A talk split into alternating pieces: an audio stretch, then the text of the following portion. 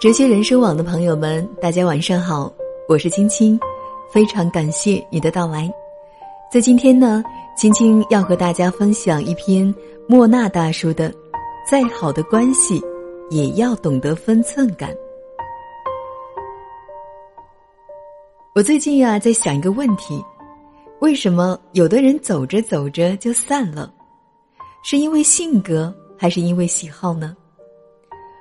可能的东西有很多，但有些人一开始跟自己性格相合，喜好也相同，可还是走着走着就散了。有一部分原因归结于三个字，那就是分寸感。通俗一点讲，就是没数。别说分寸感这种事情，还真是太难掌握了。有的人勤能捕捉，但最怕的是无药可救的那一类。前几天呀，苏珊跟我讲了一件让她糟心的事。那天，她男朋友带她去了一家逼格很高的餐厅，也算是接风洗尘。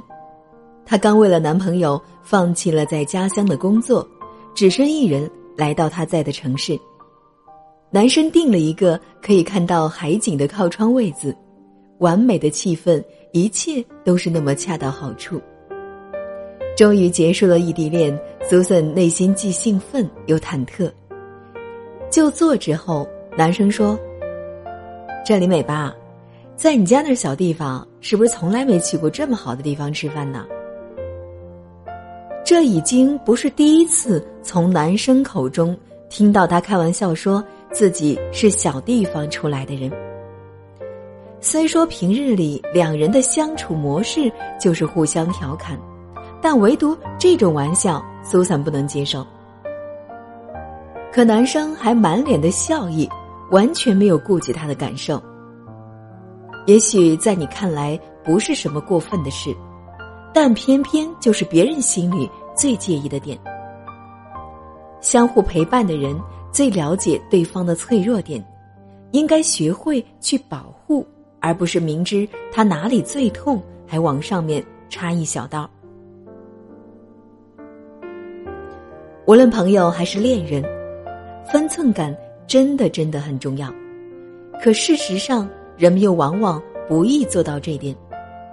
分寸感是成熟的爱的标志，他懂得遵守人与人之间必要的距离。这个距离意味着对于对方作为独立人格的尊重，包括尊重对方独处的权利。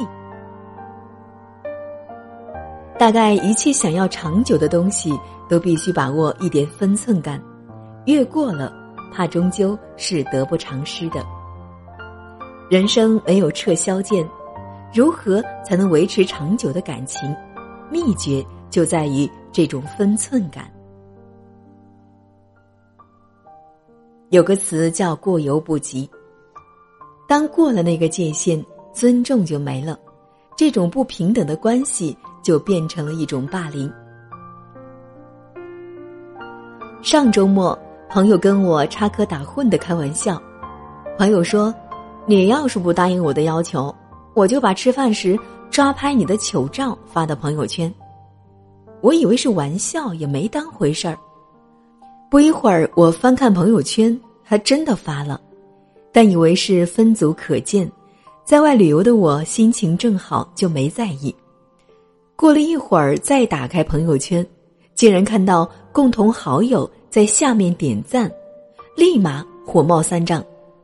我打电话给朋友，极力压抑住怒火，要求朋友把糗照删了，不然朋友真的难做。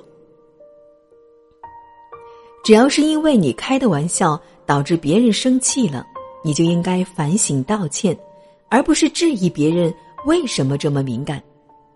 换句话说，幽默感及分寸感，戳到痛处的玩笑从来都不是玩笑。别人愿意忍让是因为重视，但我们总不能因为别人这样忍让了，就变得越来越过分吧？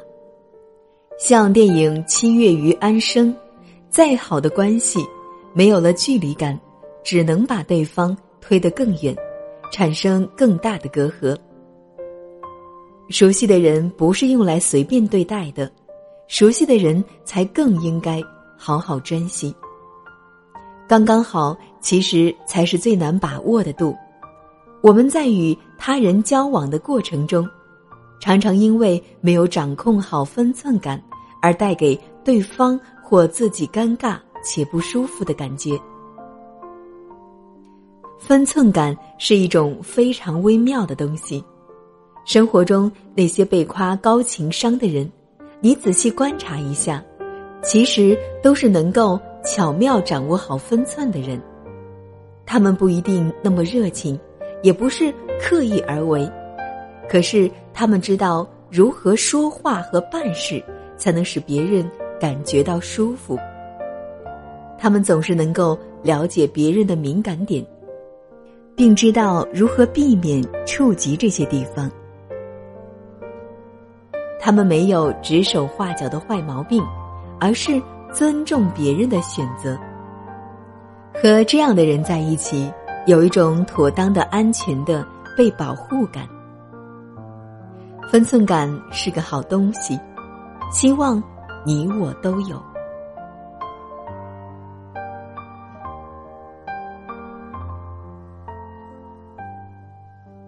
好了，本期的文章分享就到这里了。如果你喜欢我的声音，可以关注微信公众号“聚听”，相聚的聚，收听的听。哲学人生网与两百万智者为伴，非常感谢您的聆听守候。我是青青，下期节目再见。